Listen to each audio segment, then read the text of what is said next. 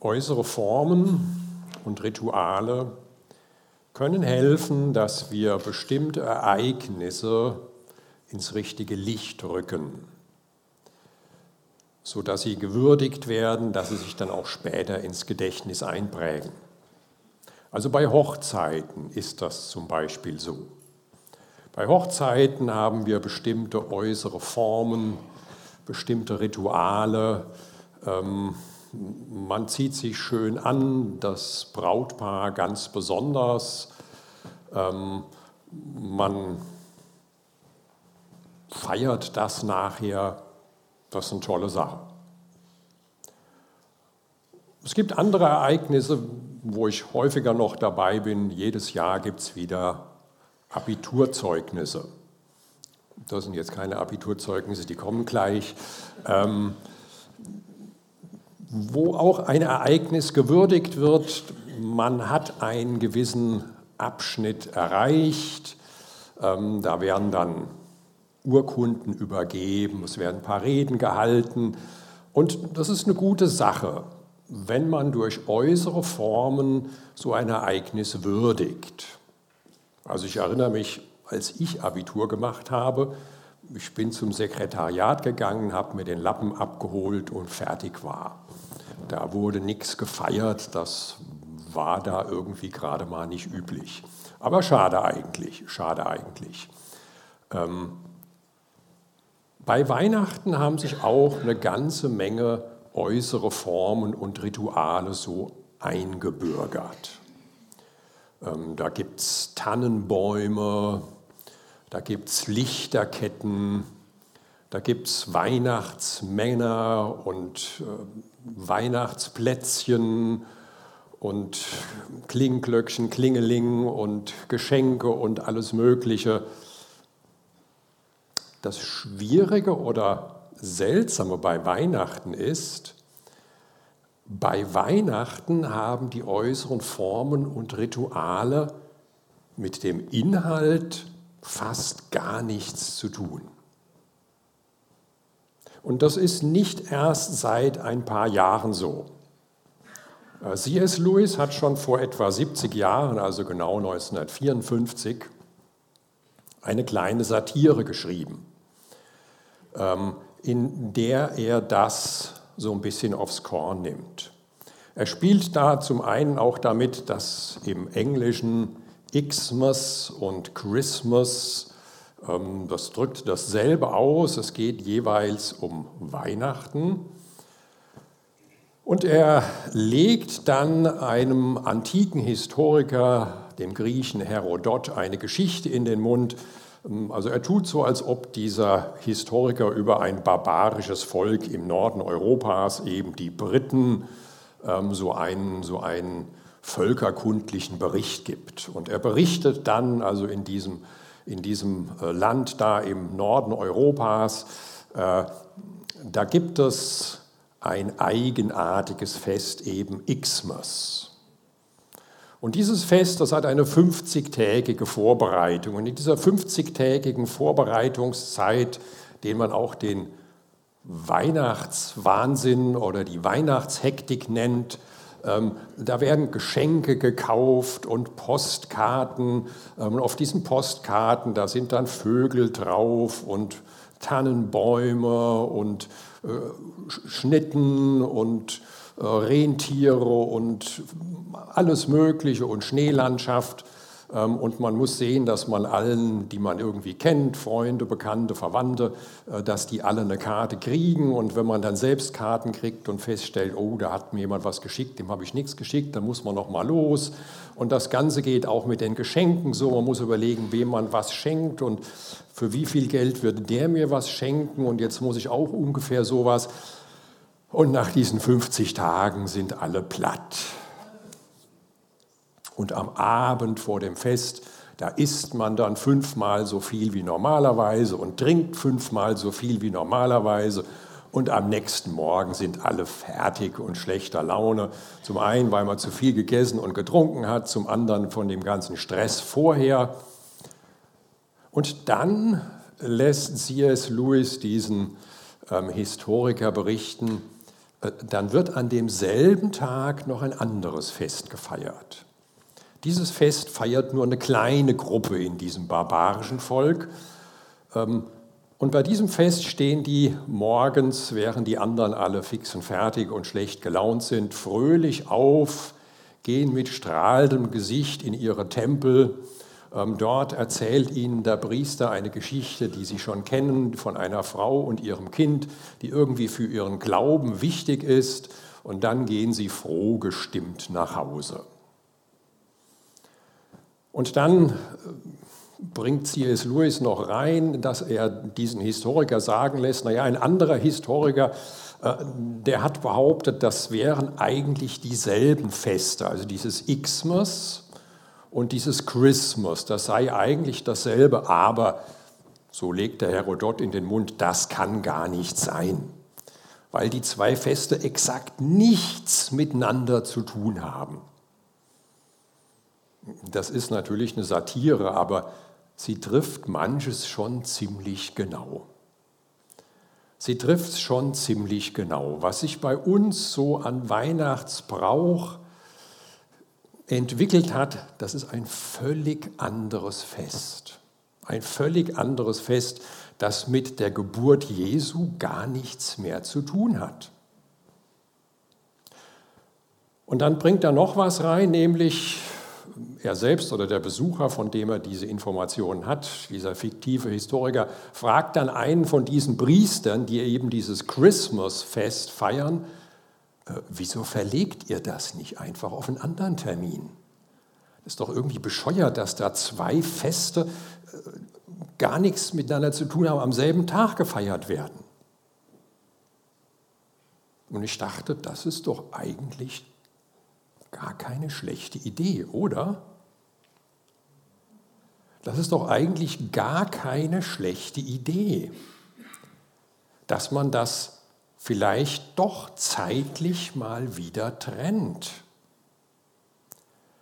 Weil diese zwei Feste nichts miteinander zu tun haben und dieses, dieses Weihnachtsfest, wie sich es entwickelt hat, dieses Fest der Romantik, dieses Fest, wo man sich über weiße Weihnachten freut, stimmungsvolle Tannenbäume, von Schnee bedeckt oder zumindest ein bisschen von Reif verzuckert, ähm, mit Plätzchenduft und Fest der Familie. Und dann das Fest, wo wir an die Geburt Jesu denken. Also ich persönlich finde dieses Weihnachtsfest jetzt gar nicht schlimm oder, oder irgendwie unangenehm, so wie C.S. Lewis das schildert. Ich muss gestehen, von diesem Weihnachtsstress und Weihnachtshektik bin ich im Allgemeinen ziemlich verschont. Ich finde das eigentlich ein schönes Fest. Und Fest der Familie ja das sowieso ist doch toll, im Familienkreis oder im Kreis der Freunde zusammen zu sein. Also ich würde dieses Fest gar nicht abschaffen wollen. Ich finde es eigentlich toll. Es hat nur den Effekt, dass dadurch das, was andererseits gefeiert werden soll, nämlich die Geburt Jesu, völlig in den Hintergrund tritt. Das wäre ungefähr so, als wär, wenn man während einer Hochzeit vorne mit groß Bildschirm mit Großbildleinwand ähm, parallel ein Spiel aus der Champions League überträgt. Ähm, Nichts gegen Champions League. Ja, ähm, und Fußballbegeisterte würden das vielleicht toll finden, aber es hätte den unangenehmen Nebeneffekt, dass das, um was es eigentlich geht, nämlich die Hochzeit, völlig aus dem Blick kommt. Und es wäre ein relativ schwaches Argument und niemand würde sich darauf einlassen, wenn jetzt jemand sagen wollte, ja, aber diese ganzen Fußballverrückten, die würden doch sonst nie zu einer Hochzeit kommen. Da sind sie doch wenigstens mal da. Und wenn man es geschickt macht, kriegen die während der Halbzeitpause sogar das Ja-Wort mit. Cool, oder? Würde niemand machen. Würde niemand machen. Also von daher, ich finde die Idee eigentlich gut, aber ich habe nicht so ganz viel Hoffnung, dass man das hinkriegt.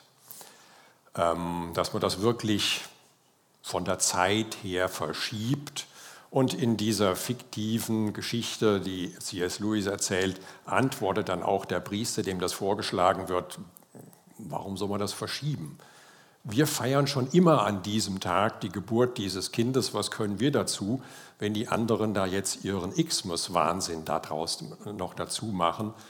Ähm, es wird wohl dabei bleiben, es wird wohl dabei bleiben, aber wir haben natürlich die Möglichkeit, trotzdem an die Geburt Jesu uns zu erinnern.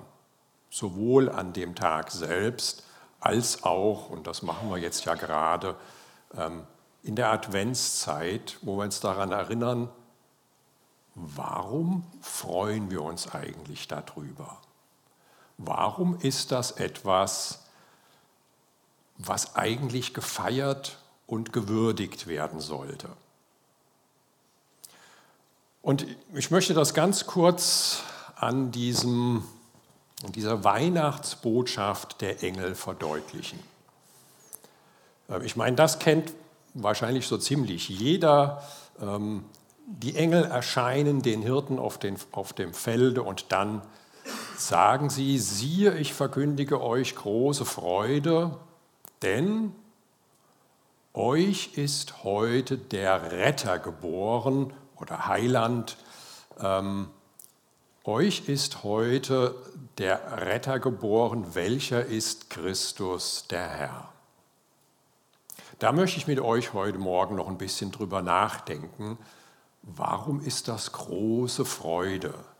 dass uns geboren ist der Retter, Christus der Herr. Zunächst mal der Retter. Also wenn ein Retter gekommen ist, dann setzt das voraus, wir haben ein ernsthaftes Problem. Wenn irgendwo ein Rettungswagen kommt, dann ist klar, hier ist jetzt ein ernsthaftes Problem. Da geht es oft um Leben und Tod. Also wenn ihr gemütlich am Kaffeetisch sitzt und jemand kommt und sagt, hey, ich bin da, um euch zu retten, dann werdet ihr entweder etwas irritiert sein und Sorgen euch machen über diese Person oder ihr werdet sagen, ja, alles gut, setz dich hin, trink einen Kaffee mit, ähm, uns geht's gut, wir müssen nicht gerettet werden. Die Ausgangssituation der Weihnachtsgeschichte ist gar nicht romantisch, das wissen wir ja im Prinzip. Ja.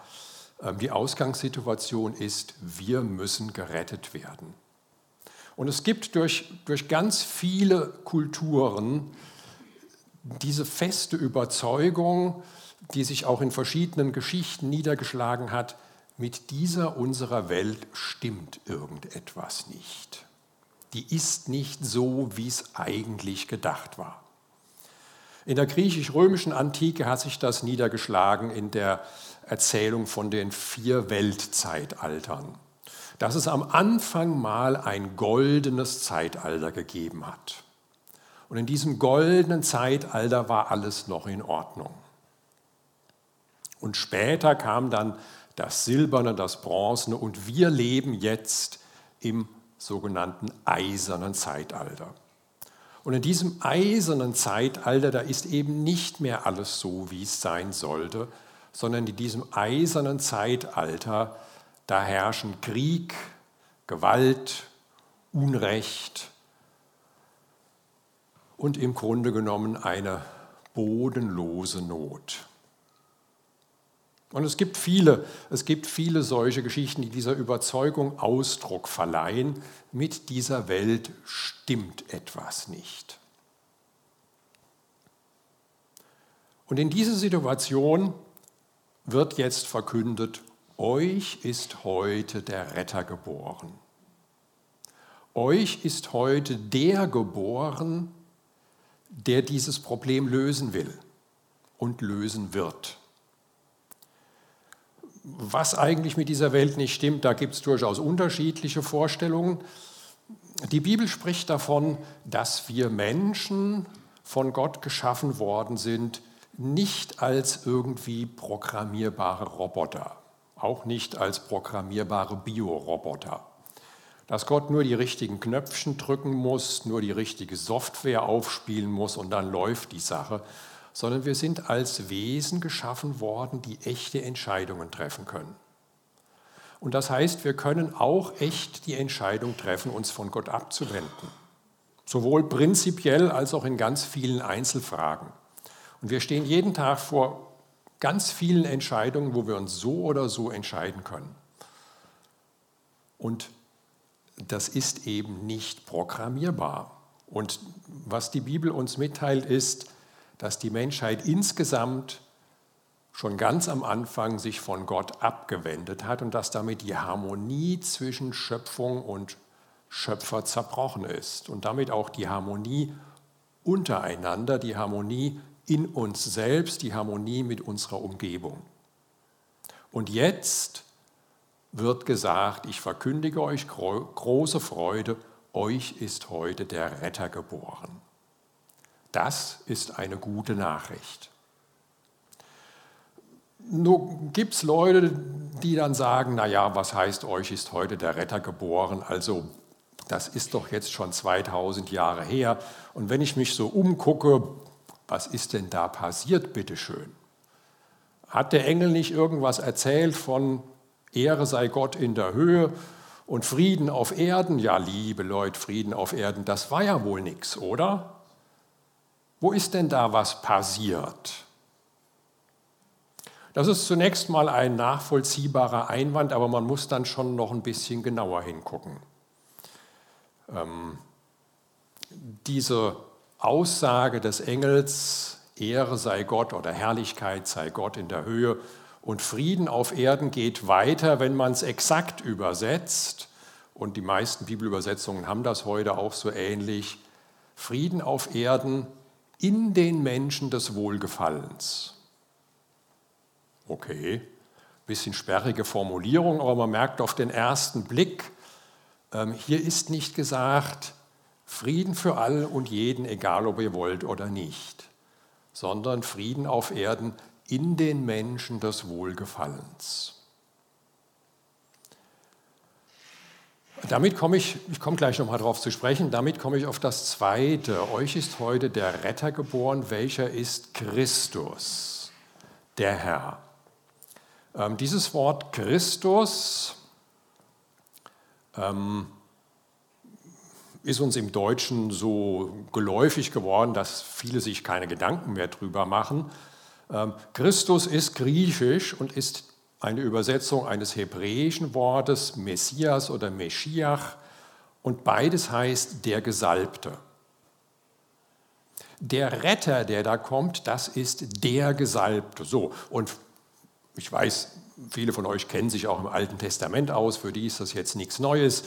Ähm, aber es war die Verheißung im Alten Testament, da kommt der Gesalbte.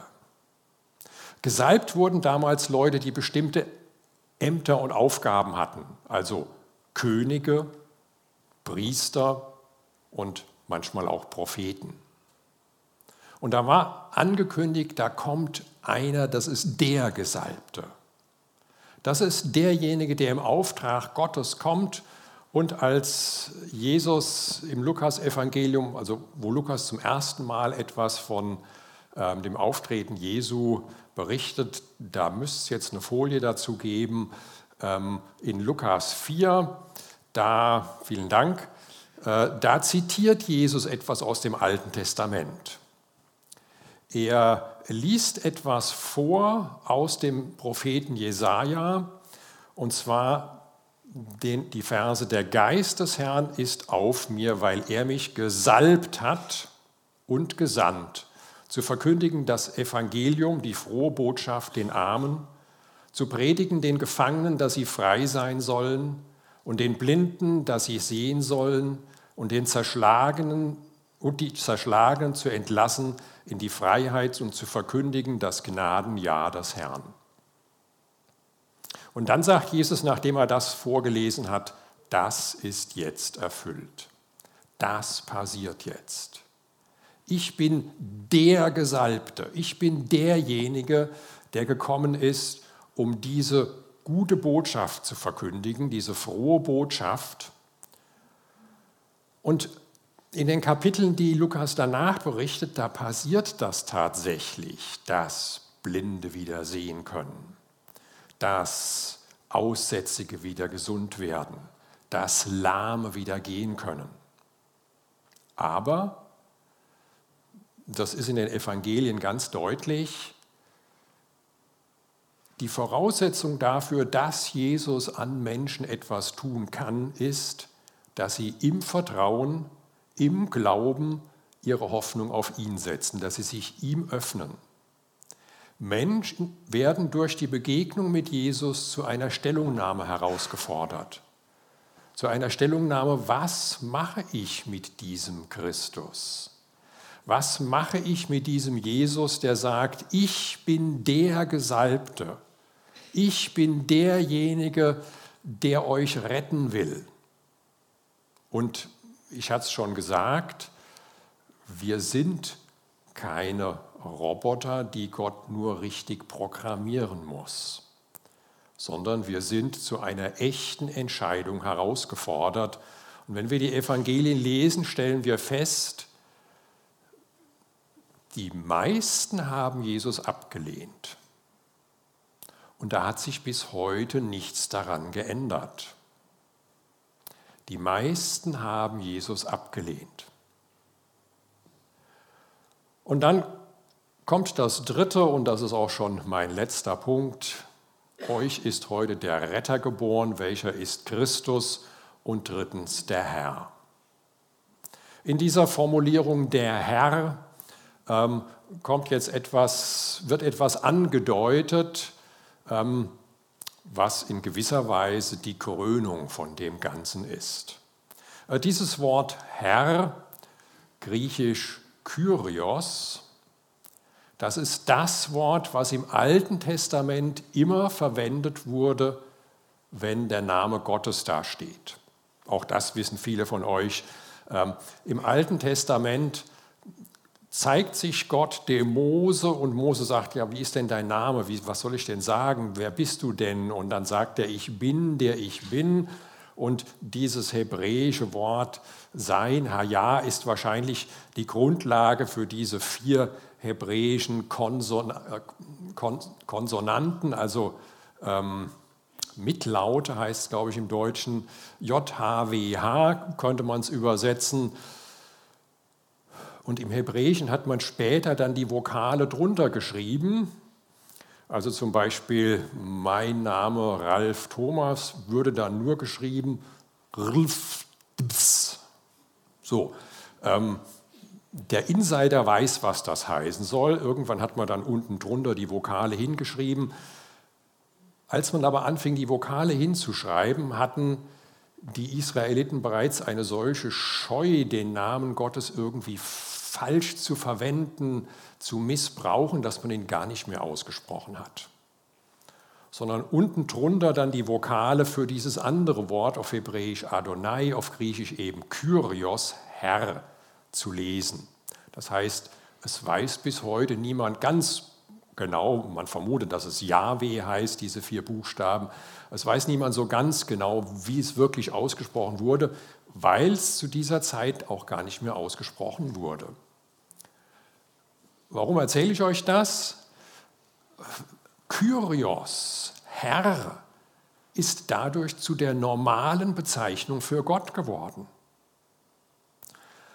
Und wenn der Engel jetzt sagt, euch ist der Retter geboren, welcher ist Christus, der Gesalbte, der Herr, dann ist hier etwas angedeutet, was an anderer Stelle ausdrücklich gemacht wird.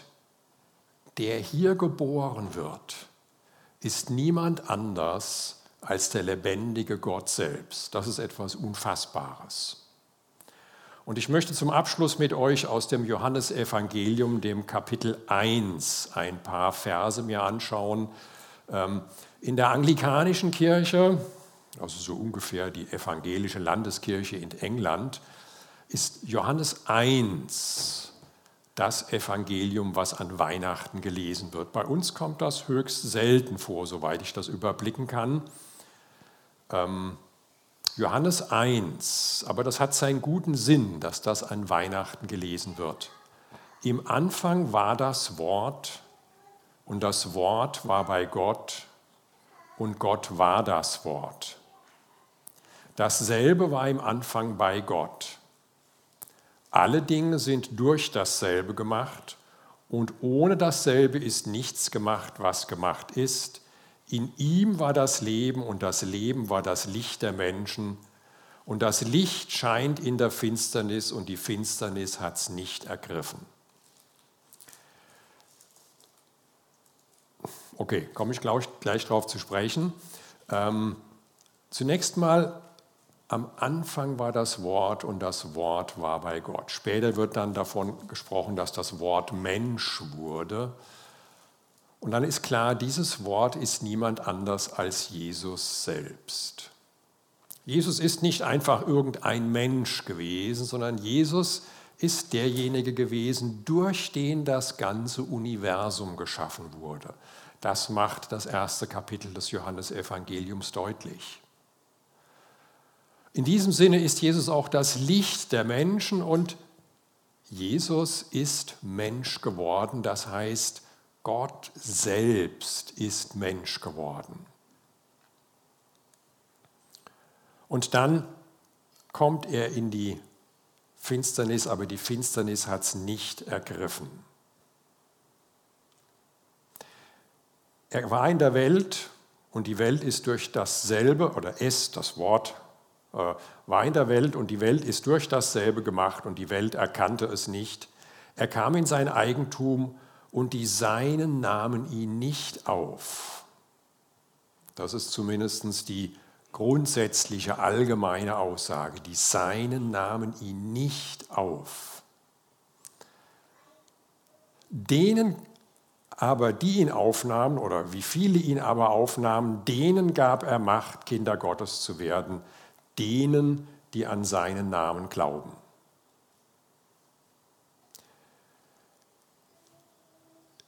In Jesus ist Gott selbst Mensch geworden.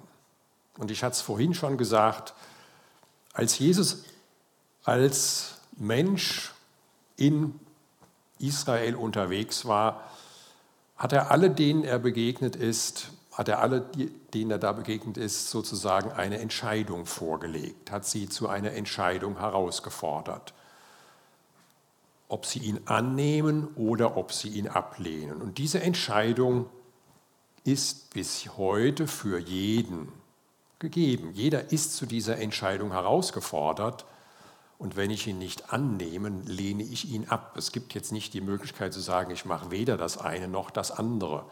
Wenn euch jemand ein Geschenk anbietet, ähm, wenn ihr es nicht annehmt, dann müsst ihr nicht ausdrücklich sagen, ich lehne es ab. Dann habt ihr es eben abgelehnt. Ich komme nochmal auf dieses Gegensatzpaar Xmas und Christmas, das C.S. Lewis da konstruiert zu sprechen. Weihnachten stellt uns zunächst mal vor die ganz grundsätzliche Frage, wie reagiere ich auf diesen Jesus Christus? Wie reagiere ich auf den, von dem uns das Neue Testament sagt, das ist der Retter, der für uns geboren worden ist. Das ist der Christus, der Messias, der aus dem Alten Testament verheißen war. Das ist Gott selbst, der Schöpfer des Universums. Ich kann Jesus annehmen. Und wenn ich ihn annehme, wenn ich ihn annehme, dann verändert das mein Leben. Dann fängt der Friede Gottes in meinem Leben an. Jesus hat seinen Jüngern damals gesagt, ich muss sterben, ich muss sterben für eure Schuld, um eure Schuld auf mich zu nehmen, aber ich komme wieder. Und dann sind alle Würfel gefallen. Wenn Jesus zum zweiten Mal wiederkommt, dann sind alle Entscheidungen getroffen und jeder wird die Ewigkeit so verbringen, wie er die Entscheidung getroffen hat. Ich kann Weihnachten feiern, indem ich ganz bewusst Jesus annehme indem ich ganz bewusst dieses Geschenk Gottes annehme. Ich kann aber auch Weihnachten feiern, indem ich dieses Geschenk ablehne, das muss ich gar nicht aktiv machen, wie gesagt, sondern indem ich es einfach nicht annehme. Dann kann ich immer noch Xmas feiern. Und es ist immer noch nett, es ist immer noch romantisch, es ist immer noch schön mit der Familie und Weihnachtsplätzchen finde ich immer noch lecker, alles gut. Aber das Eigentliche habe ich dann natürlich verpasst. Und diejenigen unter uns, die diese grundsätzliche Entscheidung bereits getroffen haben, die Jesus bereits aufgenommen haben, auch für uns gibt es natürlich die Möglichkeit, dass wir neben den ganzen Plätzchen und dem ganzen anderen, was ja auch nett sein kann, die Gelegenheit nutzen, um uns das bewusst zu machen.